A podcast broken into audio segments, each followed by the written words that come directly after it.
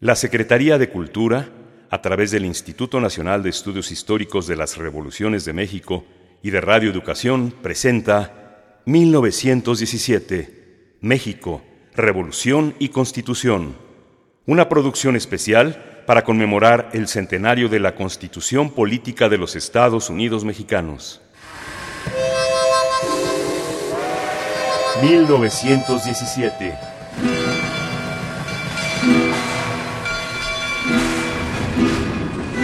México.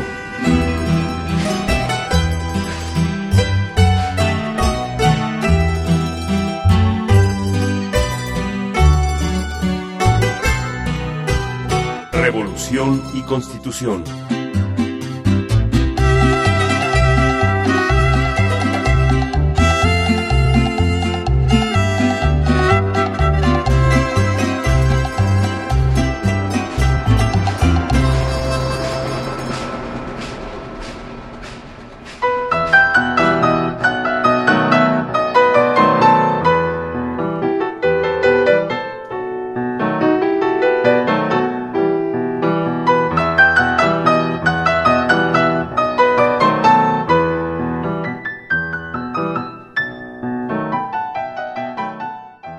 Desde la Constitución de 1824, las mujeres mexicanas buscaron participar en la toma de decisiones políticas, pero fue hasta finales del siglo XIX y principios del siglo XX que comenzaron a conformar un movimiento sufragista. La lucha antireeleccionista contra Porfirio Díaz, el movimiento maderista y la revolución también fueron acontecimientos en los que participaron activamente, reclamando al mismo tiempo el derecho a ser reconocidas como sujetos políticos. La iniciativa de Hermila Galindo, presentada a la Asamblea Constituyente para solicitar el voto femenino, se inscribe en esta larga lucha.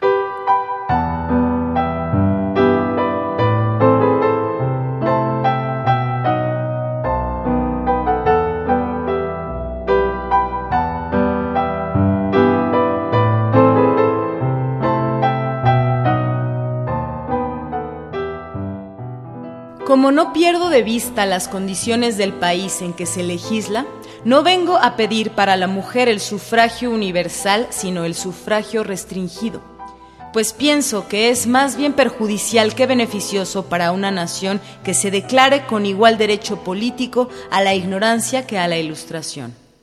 Pero también considero, y en ello tienen que convenir las personas de criterio liberal, que la forma más a propósito de educar a la mujer para las prácticas democráticas es el constante ejercicio de las libertades políticas. El derecho del voto debe ser restringido, debiendo concedérsele únicamente a las mujeres de cultura eficiente y que aporten al mismo tiempo el conglomerado de sus actividades en cualquiera de las ramas de la ciencia, de la industria, del comercio, de la administración pública, etc. A la aptitud para la función del voto llegará la mujer ejercitándola por etapas. Es absurdo pretender que por el hecho de que en el país haya muchas mujeres ignorantes, incapacitadas para el sufragio, se les niegue a las mujeres capaces.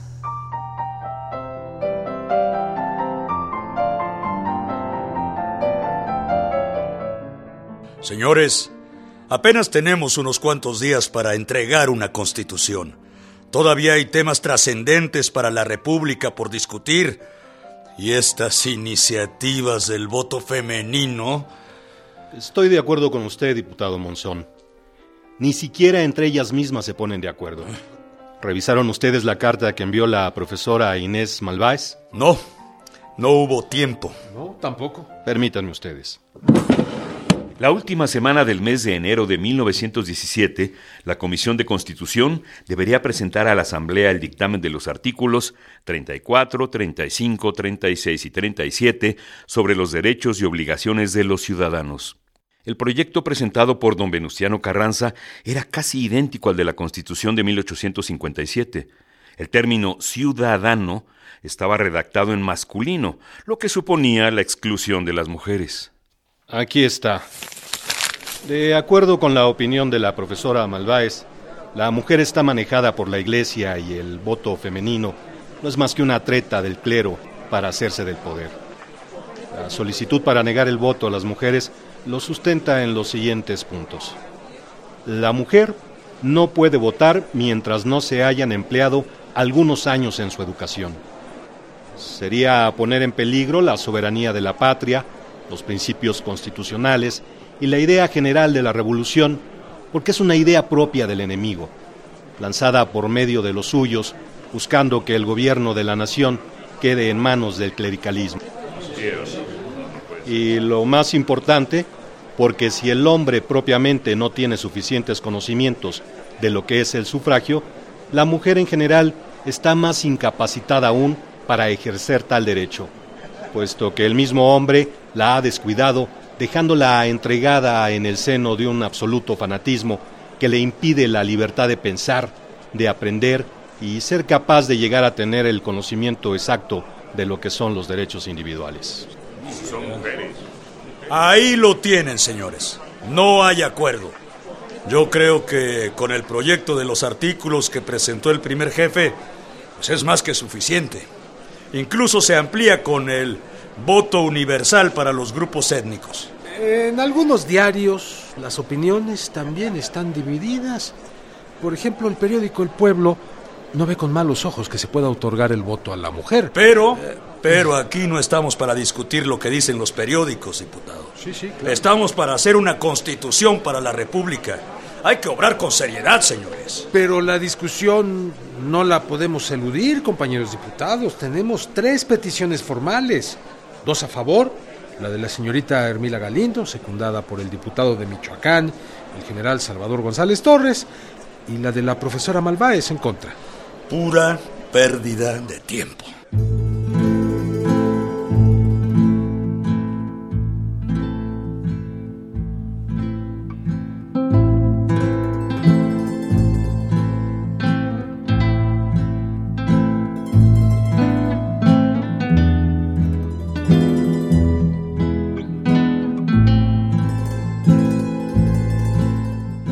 Creo que habrá buena disposición de los diputados para tomar en cuenta su iniciativa, señorita Hermila. ¿Usted cree, don Venustiano? Estoy seguro. Aunque debe comprender que en estos momentos están muy atareados. El periodo de sesiones está por concluir. Creo que revisarla no les quitaría mucho tiempo. Y tendrían elementos para evaluar incluso la petición que hizo la profesora Inés Malváez de no otorgar el sufragio femenino. Leí también esa otra petición. Los argumentos son duros. Salió publicada en el periódico El Gladiador. Y yo la di a conocer en La Mujer Moderna, nuestra revista. No comprendo para qué. Porque es otro punto de vista. Para Malváez, por ahora es suficiente con el derecho de las mujeres a opinar y emitir sus ideas libremente, y esa es su respetable opinión.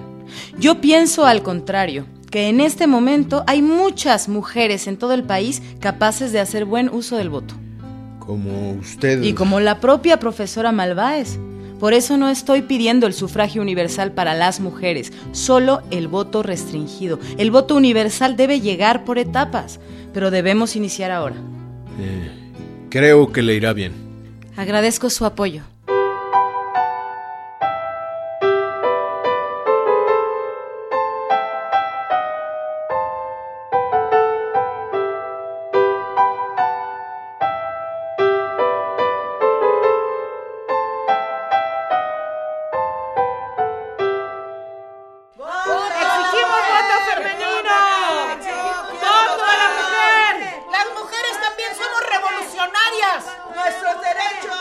Se juntaron bastantes compañeras, Juanita. Aparte de las que invitamos de otros estados, se nos unieron otras más de aquí mismo, de Querétaro. Espero que no se desilusionen. ¿Usted cree que no aprueben la propuesta, señorita Hermila? No lo sé, Juanita. Voy a entrar al teatro. En cualquier momento darán a conocer el dictamen. ¿Y esa romería, diputado? Vienen a apoyar la iniciativa de Hermila Galindo. Uy, a ver cómo las controla el diputado Monzón.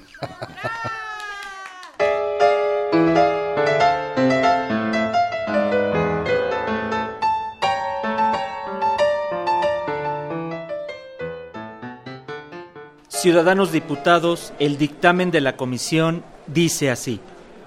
Los artículos 34, 35, 36 y 37 del proyecto de constitución son idénticos a los de la Constitución de 1857, con ligeras enmiendas pero como la aprobación del artículo 35 textualmente implica la aceptación del sufragio ilimitado para los ciudadanos y la denegación del sufragio femenino, la Comisión no puede excusarse de tratar siquiera brevemente ambos puntos. Tanto más cuanto que en PRO recibió dos iniciativas de la señorita Hermila Galindo y del ciudadano general Salvador González Torres, respectivamente, y una en contra, subscrita por la señorita Inés Malváez.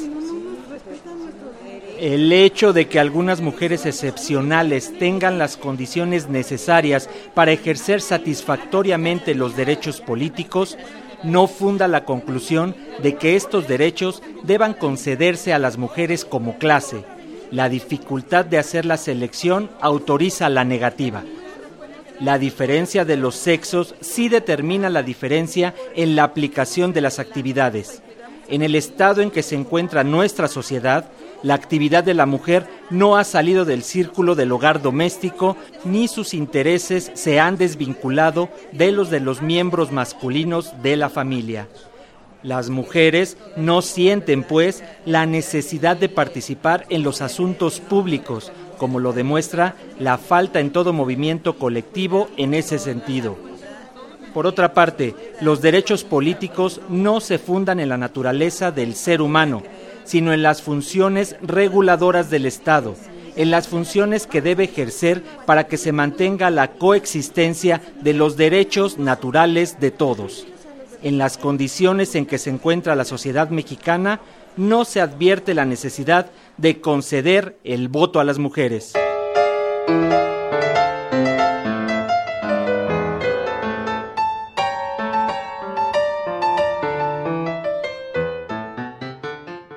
Propusieron a la Asamblea la aprobación de los artículos siguientes. Artículo 34. Son ciudadanos de la República todos los que, teniendo la calidad de mexicanos, reúnan además los siguientes requisitos. Haber cumplido 18 años, siendo casados, y 21 si no lo son, y tener un modo honesto de vivir. Artículo 35. Son prerrogativas del ciudadano votar en las elecciones populares poder ser votado para todos los cargos de elección popular y nombrado para cualquier otro empleo o comisión, teniendo las calidades que la ley establezca.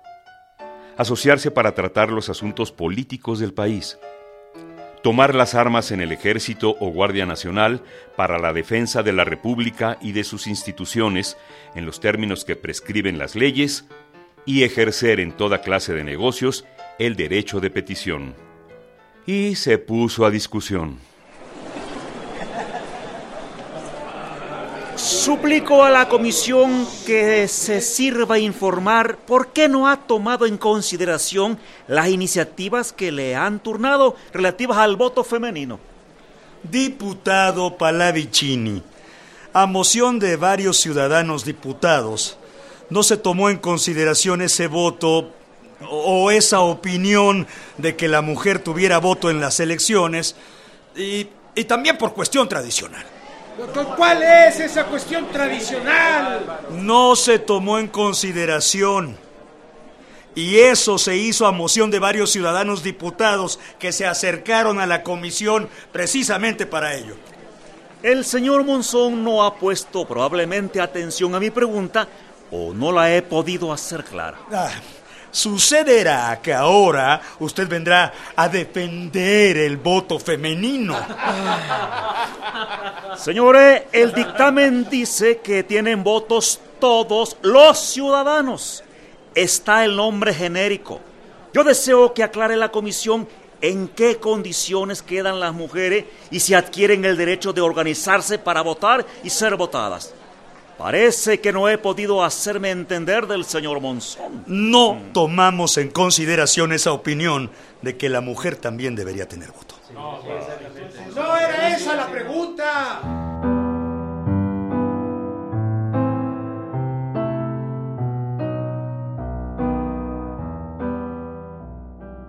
Lo lamento mucho, señorita Hermila. Usted sabe que yo era partidario de que se aprobara el sufragio para las mujeres. No se preocupe, señor Palavicini. Se hizo lo que se pudo. ¿Cuál fue el motivo? No hubo ni siquiera discusión, don Venustiano. La comisión consideró que las mujeres no sienten aún la necesidad de participar en la vida pública. Pues vaya argumento. Busqué al presidente de la comisión, el general Mújica, para conocer su opinión. Él no estuvo presente en ese momento. Dice que no recuerda haber firmado ese dictamen. Con eso de que anda todo atareado, a saber. Yo también lo lamento, señorita Hermila. Quizá en la siguiente legislatura... Adelante. Disculpe, señor, un telegrama urgente. Se confirma que la expedición punitiva norteamericana comenzó su retiro de nuestro país. Felicidades, señor. Un nuevo triunfo de su política exterior. Se abre una nueva etapa con los Estados Unidos. ¿Usted qué opina, señorita Hermila? Sí, señor. Una nueva etapa. Felicidades.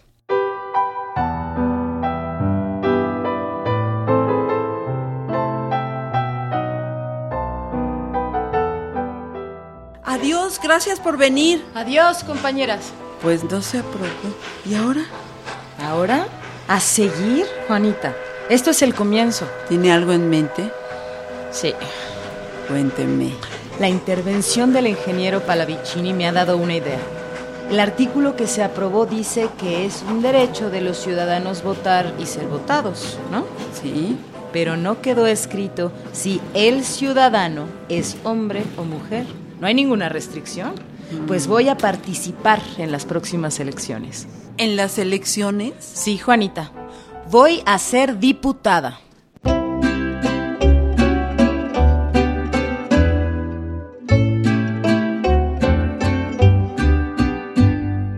Participamos en este capítulo, idea original, Instituto Nacional de Estudios Históricos de las Revoluciones de México. Asesoría histórica, doctoras Josefina Moguel y Rosa María Valles. Adaptación al guion original para radio de Roberto Nájera Rivero. Rúbrica y música incidental original de Ernesto Anaya. Como narrador, Juan Stack. En el papel de Venustiano Carranza, Sergio Bonilla. Interpretando a Hermila Galindo, Fernanda Echevarría. Con la actuación de José Ángel Domínguez, Sergio Bustos, Joaquín Chablé, Francisco Muñoz, Roberto Nájera y María Eugenia Pulido. En el equipo de producción, Fortino Longines, Gabriela Castillo, Francisco Muñoz, Lourdes Garzón, Laura Elena Padrón y María Felicitas Vázquez Nava.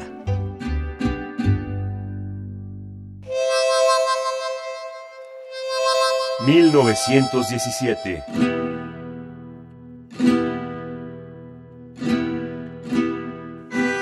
México.